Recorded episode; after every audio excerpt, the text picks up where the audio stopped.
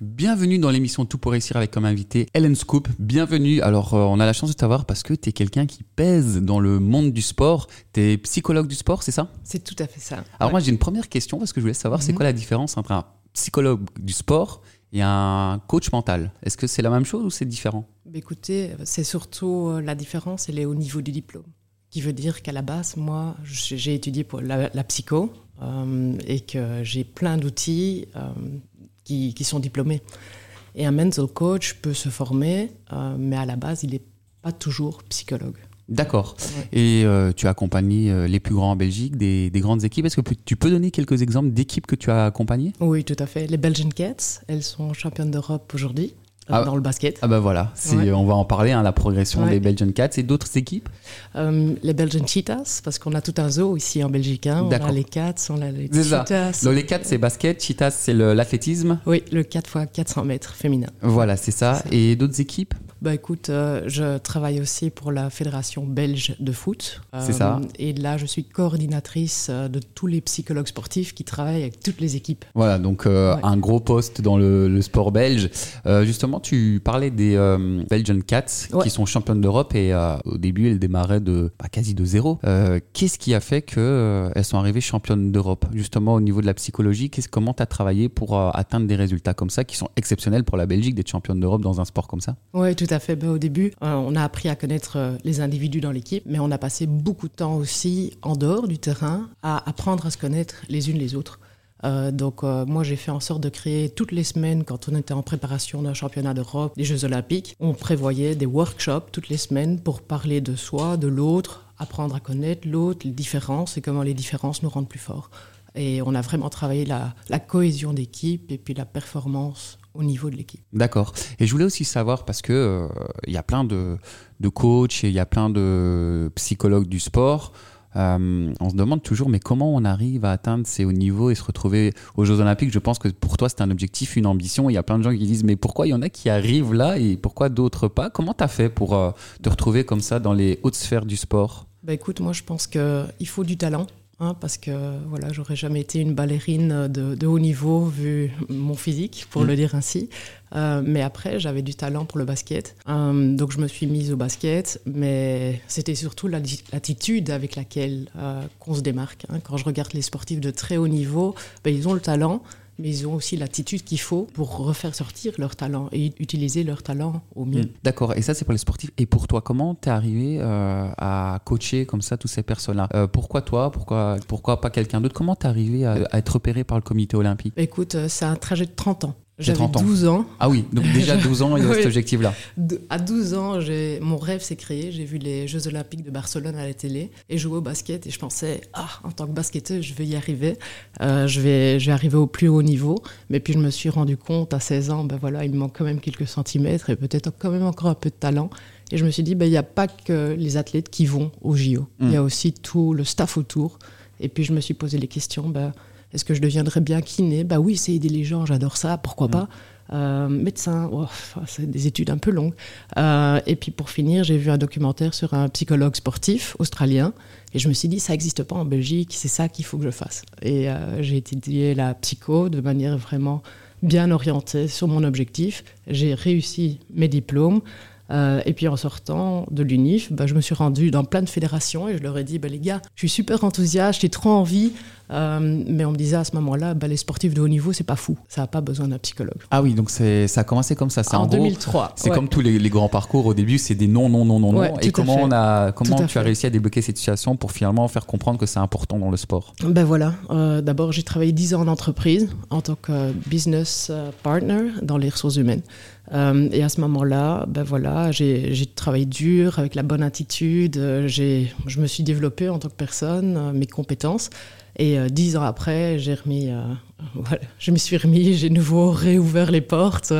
et puis là, on s'est bien rendu compte euh, que de grands athlètes comme Federer, par exemple, travaillaient avec des psychologues sportifs. Et j'ai eu l'occasion d'expliquer c'était quoi la psychosportive. Et à ce moment-là, les portes ont commencé à s'ouvrir.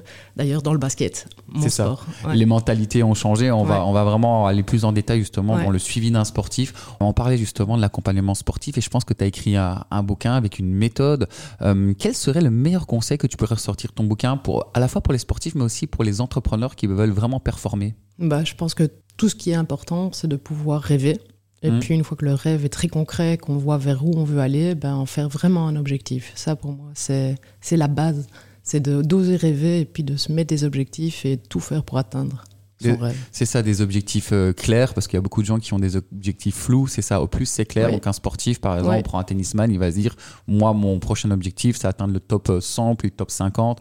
Il faut que ce soit précis, c'est ça? Oui, tout à fait. Et audacieux. Mm. On doit être audacieux aussi. Il ne faut pas avoir peur d'exprimer ses rêves ou il ne faut pas avoir peur d'exprimer ses objectifs, parce que au plus on les partage avec d'autres personnes, au plus on, on est motivé pour, euh, pour aller les mm. atteindre. C'est un peu Kylian Mbappé qui lui ose carrément dire je veux le ballon d'or. Euh, ouais. C'est voilà, c'est pas de l'arrogance. Hein. C'est ça. C'est vraiment pas de l'arrogance, c'est de l'audace. C'est comme euh, Jérémy Doku, bah, il, dit tout le temps bah, Moi, c'était pas mon rêve d'arriver en première ligue, ça a toujours été un objectif pour moi. Mm. Tu parles de Jérémy Doku, toi qui accompagnes beaucoup de sportifs et qui analyse un peu les, les, les, les profils, est-ce qu'il y a un sportif belge qui sort du lot Tu te dis à lui psychologiquement waouh, c'est assez fort? Est-ce qu'il y a comme ça, tu as un nom d'un sportif où tu te dis vraiment, lui, c'est du haut niveau euh, psychologiquement parlant?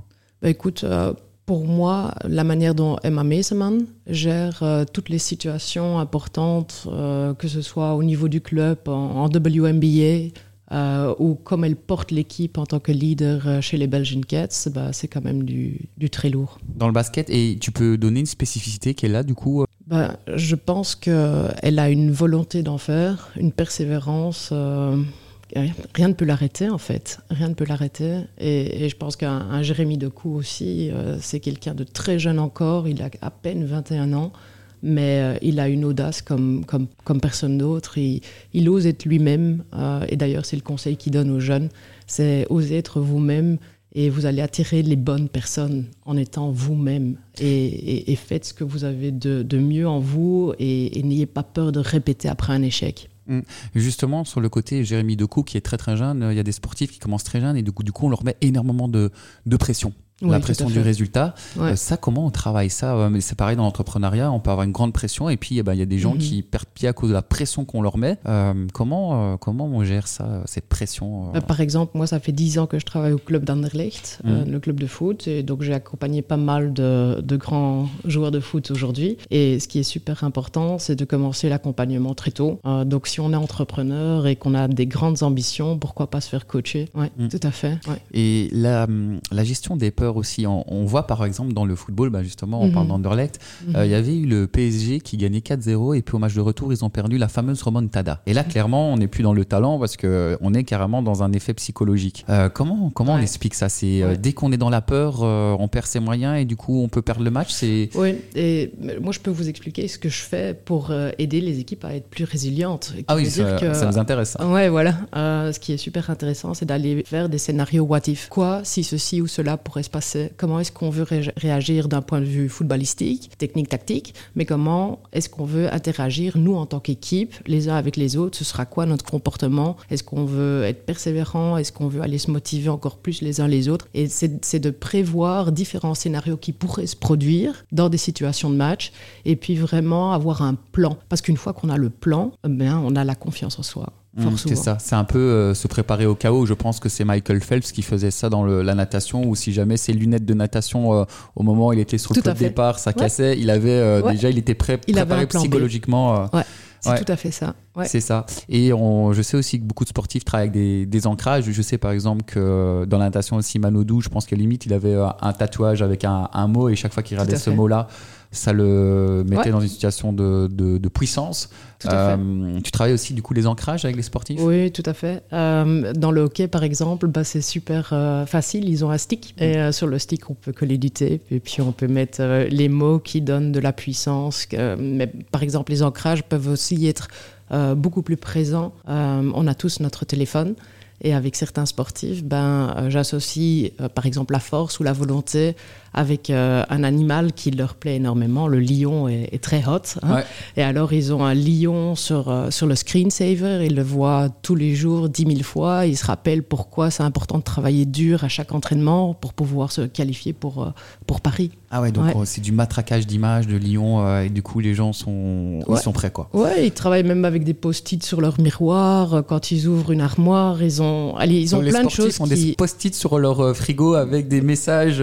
Écoute, Hein. Ceux, avec lesquels je travaille, oui. Et d'autres ancrages, c'est quand ils ont fait un super entraînement, un super match, je leur demande aussi de faire euh, des voice messages à eux-mêmes pour le jour où ils auront dur. Donc ils ont toute une hmm. liste, une playlist à eux avec leur propre voix où ils se, ils se parlent de manière positive le jour où ils en auront besoin. J'ai encore une question parce qu'on a la chance de t'avoir et les auditeurs adorent les conseils. Et le syndrome de l'imposteur dans le sport, c'est aussi quelque chose où euh, on dit souvent ouais la Belgique on est belge on est petit et donc mhm. du coup bah la Belgique maintenant euh, dans le foot par exemple on est numéro un mais au début quand on affrontait des grandes équipes rien que le fait d'affronter une grande équipe on se mettait déjà dans la tête qu'on allait perdre.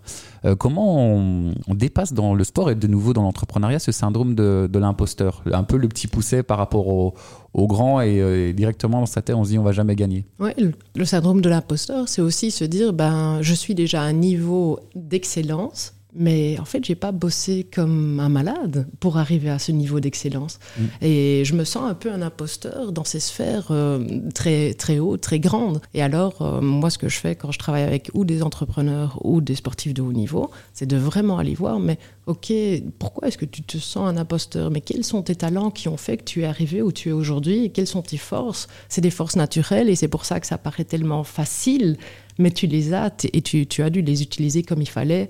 Donc c'est vraiment aller identifier les forces et puis oser à nouveau se mettre des nouveaux objectifs et, viser haut et viser loin et faire tout pour y arriver. Parce que le syndrome de l'imposteur, il va réduire au moment où on se dit on a mis le travail, on a fait un plan, on l'a suivi, on a été discipliné euh, euh, et, on a mis tout en place et on n'a aucun regret par rapport au plan bah là, le syndrome de l'imposteur, il va diminuer. c'est ça, c'est vraiment bosser, bosser, bosser et euh, mettre un plan et à ce moment-là, on, on le, le, diminue.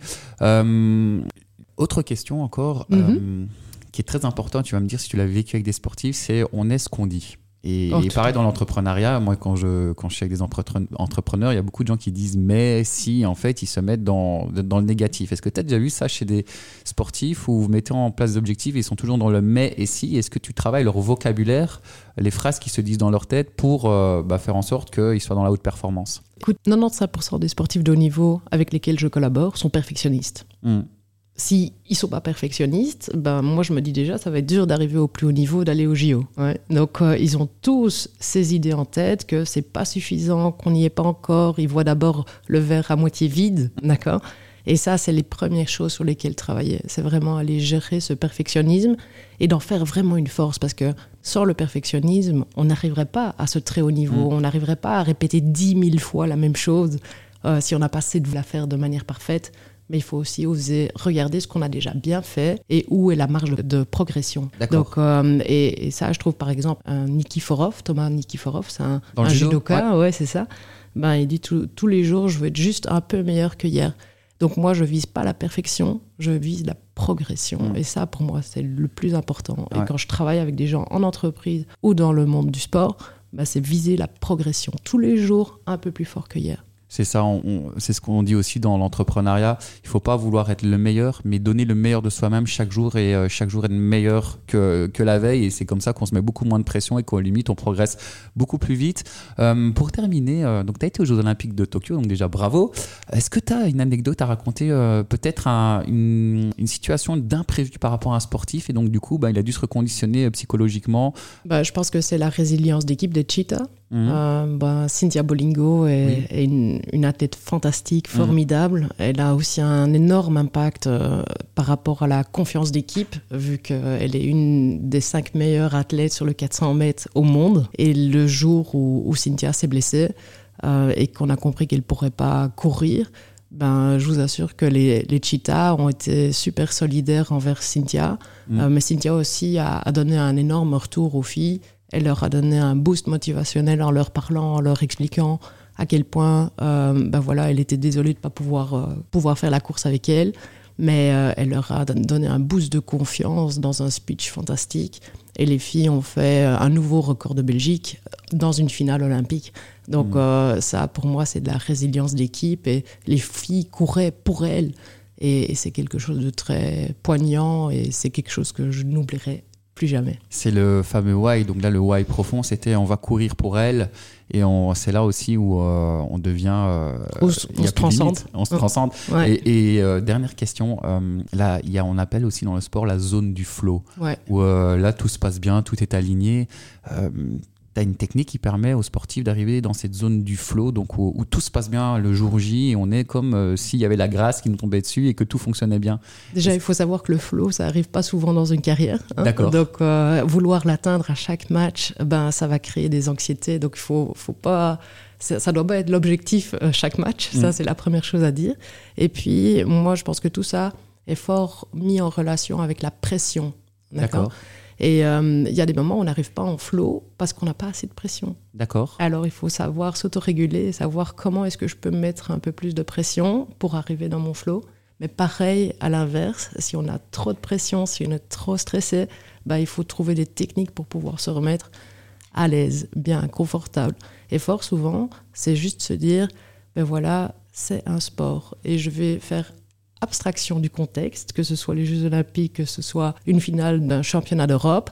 C'est juste du basket. Le terrain est aussi grand que chaque terrain sur lequel j'ai déjà joué un mmh. jour et je suis forte là-dedans et je vais cartonner aujourd'hui. Donc il y a beaucoup oui, de pensées positives et de, phrases positives. Je me souviens aussi, les Belgian Cats, il y, a, il y a 4 ans, 5 ans de ça, on a dû se qualifier pour les JO. Et ça, la pression, elle est toujours encore plus haute pour pouvoir se qualifier pour aller aux JO que de faire un match aux JO. Et euh, beaucoup de films me demandaient, ben, j'ai plein de pensées négatives. Et je me dis à chaque fois, est-ce qu'on va y arriver? Quoi si, on, quoi si on se plante et, et qu'on se qualifie pas? On est tout, tout prêt maintenant. Et je leur ai dit une bête chose. Et apparemment, ça les a beaucoup aidés. C'est pour chaque pensée où tu te dis, ben, quoi si on n'y arrive pas?